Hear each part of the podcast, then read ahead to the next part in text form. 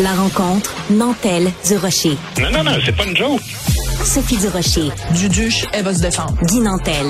Ben, c'est exactement ça qu'il faut faire. Un duo déstabilisant qui confronte les idées. C'est à s'arracher les cheveux sur la tête. La rencontre Nantel du Rocher. Ça va être quelque chose.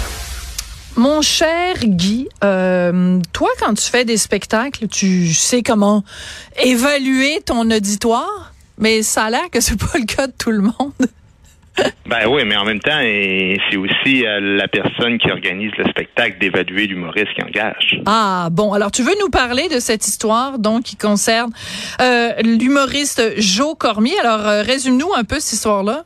Bon, Joe Cormier, c'est un humoriste, c'est pas tout le monde qui le connaît, mais c'est un humoriste euh, qui est engagé donc euh, par une école, euh, surtout parce qu'il vient de la région, là, de la Mauricie, donc une école de, cette région-là qui l'engage, puis qui dit bon ben écoute, les jeunes de secondaire 5, balle de finissant bientôt, alors pour les fêter pour leurs cinq années d'effort, ben on te demande de venir faire un show, puis là ben il y a des blagues vulgaires, puis évidemment ben ça vire mal parce que la direction le prend mal parce que tu connais l'époque dans laquelle on vit présentement. Alors, ça se rend jusqu'à la direction, puis même au conseil euh, scolaire et tout ça et tout ça. Ben écoute, d'entrée de jeu, moi je, je, je tiens à dire, euh, premièrement là, je sais qu'il y en a qui vont dire, oh, il défend un ami. Joe Cormier là, non seulement c'est pas un ami, mais il fait même partie de la petite gang de nouveaux humoristes euh, qui considèrent que pour réussir dans le métier, là, c'est une, idée de chier sur Guy Nantel puis de le mm. mépriser dans son dos. Fait que même si on s'est jamais rencontré, juste euh, même pas une fois, fait que tu sais, je veux dire, moi j'ai absolument rien contre le gars, mais je le connais pas, puis c'est pas un gars qui est visiblement même. Alors c'est important de, de, mettre ça au point parce qu'on reçoit toujours des messages de ben oui on sait bien, vous vous tenez entre vous autres. Mais bon, c'est pas le cas. C'est quelqu'un qui visiblement m'apprécie pas sans même avoir à me rencontrer, puis il a le droit de se faire dès qu'il veut. Mais euh, chose certaine, euh, c'est c'est pas un gars qui fait de la, de la, de la fausse publicité puis de la fausse représentation. Il y a un style qui donne dans la vulgarité souvent. Il y a des dizaines de vidéos sur lui sur YouTube. Euh, puis quand tu l'engages, ben tu sais dans quoi tu t'embarques. Je veux dire, t'engages pas Michel Courtemanche puis demander de pas faire de grimaces.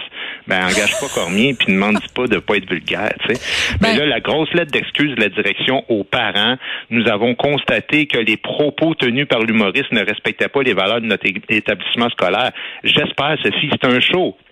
C'est pas une conférence de motivation. Si tu montres Friday the 13 à tes élèves à l'Halloween, vas-tu écrire aux parents que le meurtre fait pas partie des enseignements à l'école? très bon parallèle, non, très non, mais bon. À un moment donné, je veux dire, c'est ça l'idée d'engager Joe Cormier. Je veux dire, euh, bon, il a fait des blagues sur ses érections matinales. Écoute, ils sont en secondaire 5. Penses-tu qu'un seul élève qui a été choqué d'entendre ça? Ils ont 17 ans, chose. Ils passent leur vie sur les sites porno? Joe Cormier, c'est un pioui de la vulgarité dans leur échelle de scandale, de Sophie. C'est très bien dit, un pioui de la vulgarité. Euh, si tu permets, je pense qu'on va prendre ça et on va mettre ça comme euh, comme titre pour euh, pour le segment, si t'es d'accord. Mais ah, mais mais c'est aussi que, mettons, tu vas au restaurant, ok? Tu vas au restaurant.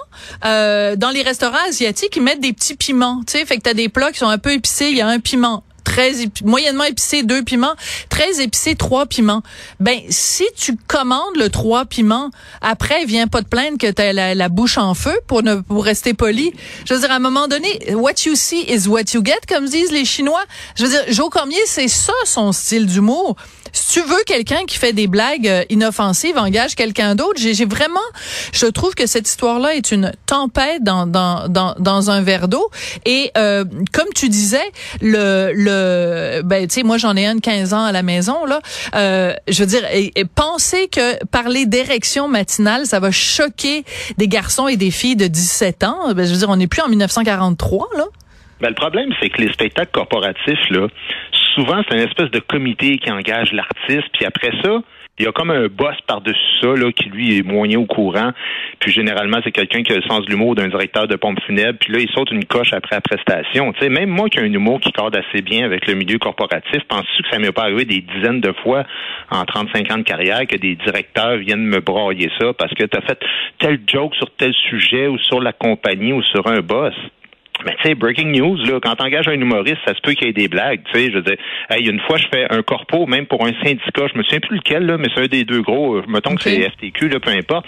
Je commence en disant, bon, mettons que c'est la STQ, je commence en disant, ah, je suis content, mon gérant, il m'a dit, tu vas faire un show bientôt pour le plus gros syndicat au Québec. J'ai dit, ah oui, dis-moi pas que c'est la CSN. Puis là, écoute, je fais tout un spectacle qui dure une heure. À la fin, le gars vient me voir, vraiment pas apprécié que tu mettes en valeur euh, notre syndicat euh, compétiteur, papa, mais le monde a ri tout le long. Ben mais, mais, lui, ce qui a accroché, c'est que j'ai fait une blague sur son syndicat à lui, tu comprends? Mais ben, c'est ça. Mais ça, ce que tu ce que tu fais, c'est que tu mets le doigt sur quelque chose de tellement vrai, c'est que il y a des gens qui euh, vont voir la petite bibite au lieu de voir le the big picture.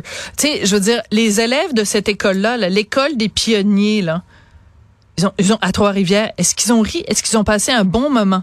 Est-ce que pendant, je sais pas moi, 15 minutes, 20 minutes, ils ont oublié? Parce que comme je te disais, je te parlais tout à l'heure de mon fils qui a 15 ans. En ce moment, c'est la période des examens là de secondaire 4, secondaire 5. Euh, ils sont, ils sont stressés comme ça se peut pas. Mais je veux dire, il y a un humoriste qui vient, qui les fait rire. Oui, il les a fait rire en racontant des blagues sur les érections du matin. Quoi, il aurait fallu qu'il fasse des blagues sur. Euh, je veux dire, de toute façon, aujourd'hui, tu peux plus faire de blagues sur rien. Je ne, je n'envie pas les gens qui font ton ben, métier, ton métier. C'est une question d'appréciation. C'est-à-dire, tu sais, Joe Cormier, c'est, pas un humoriste encore pleinement établi là. Il fait pas partie des grands humoristes du Québec, mais c'est un, il est encore, tu sais, c'est un, c'est un jeune humoriste ou en tout cas un nouveau. Euh, puis il, a vraiment trouvé son style. Je veux dire, il, y a ses défauts, mais je veux dire, il y a vraiment, il y a des gens qui ont 30 ans de métier puis qui trouvent pas leur personnage de scène. Lui, il l'a trouvé. Il est dans une niche, il fait ses affaires, puis je pense qu'il est au-dessus de la moyenne. Fait qu'à un moment donné, tu l'engages, tu sais dans quoi tu t'embarques. Mais souvent, même les gens, ça se peut qu'il y ait un malaise à cause de la personne qui t'embarque. Moi, le jour d'octobre de 2001, là, je fais un corpo à Montréal dans un club privé, euh, c'est rue Drummond, je pense que c'était le Mount Stephen Club. C'était des gens d'affaires, c'était très sérieux, tu sais.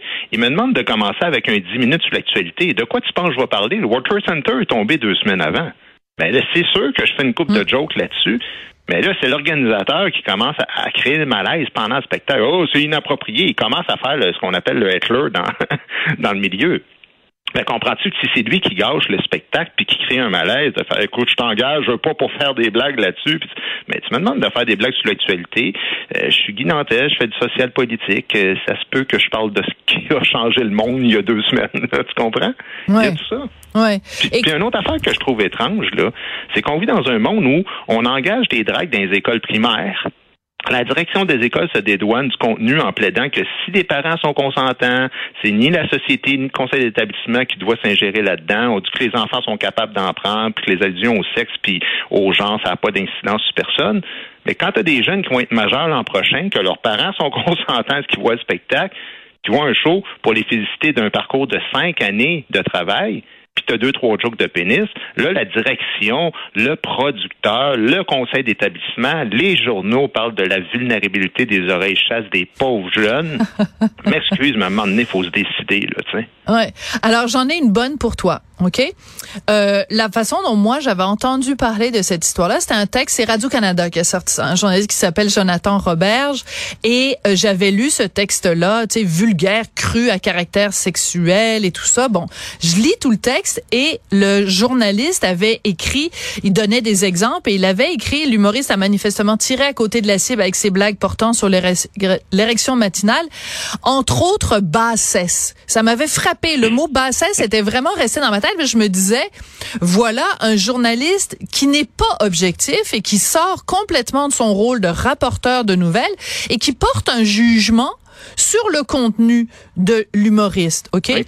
Alors, alors, je m'apprêtais à te parler de ça, donc je tape les mots bassesse et Joe Cormier. Je retombe sur le texte de Jonathan Roberge, mais il a changé son texte. Ben évidemment qu'il a changé son texte parce que tu peux pas. C'est ça le maudit problème. C'est quand les journalistes deviennent des moralisateurs, tu le droit de pas apprécier, mais de toute façon, ce journaliste-là, il a certainement pas assisté au spectacle. Je veux dire, il n'y a pas de critique de spectacle dans les spectacles corporatifs. Alors, c'est ça le problème, c'est que des gens ne t'apprécient pas pour une question morale et pas pour une question de qualité. Il n'y a personne qui s'est soucié à savoir est-ce que les jeunes ont passé un bon moment là-dedans. Puis assez professionnel comme je connais Joe Roberge, je pense que oui. Joe Cormier. Euh, Joe, oh, excuse-moi, Joe Roberge, c'est le journaliste, qui a aussi le nom d'un autre humoriste. Oui, d'un autre humoriste qui s'appelle Joe, Jonathan Roberge. Oui, tout à fait. Non, non, c'était pour ça que c'est assez. Euh, Excuse-moi, j'ai arrêté pour tousser. Euh, c'est pour ça que c'est assez euh, euh, rigolo tout ça.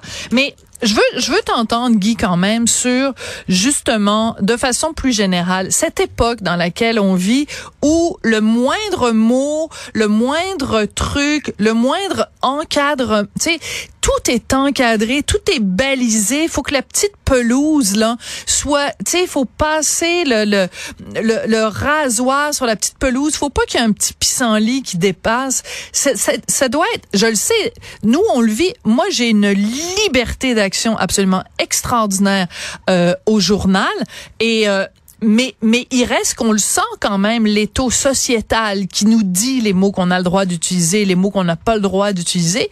Et dans le domaine de l'humour, ça doit être extrêmement anxiogène. Euh, non? Oui, peut-être pour certains. Moi, j'ai décidé de faire fi de ça, euh, de dire ce que j'ai à dire, de faire ce que j'ai à faire, même si je sais qu'il y a beaucoup de monde là sur mon dos. Euh, euh, tu sais, je hier, je voyais ces réseaux sociaux, Mitch Garber, euh, le, le, multimillionnaire des casinos, qui me fait des leçons de morale. Là, ah ben là, lui.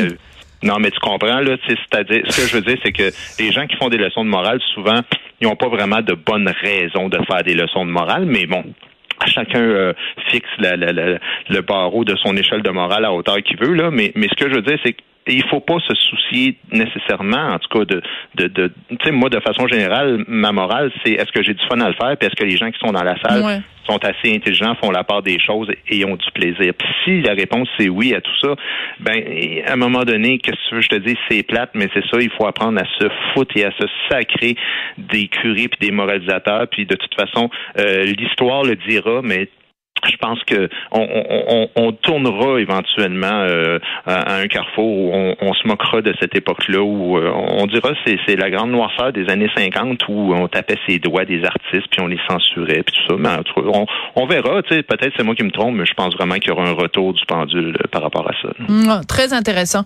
Et ben écoute moi le, le moins le moins on parlera de. Non, je viens de le trouver quand deux humoristes, ah ok, non, je vais même pas, je vais même pas le, le, dignifier d'un, d'un, de la lecture de ses tweets.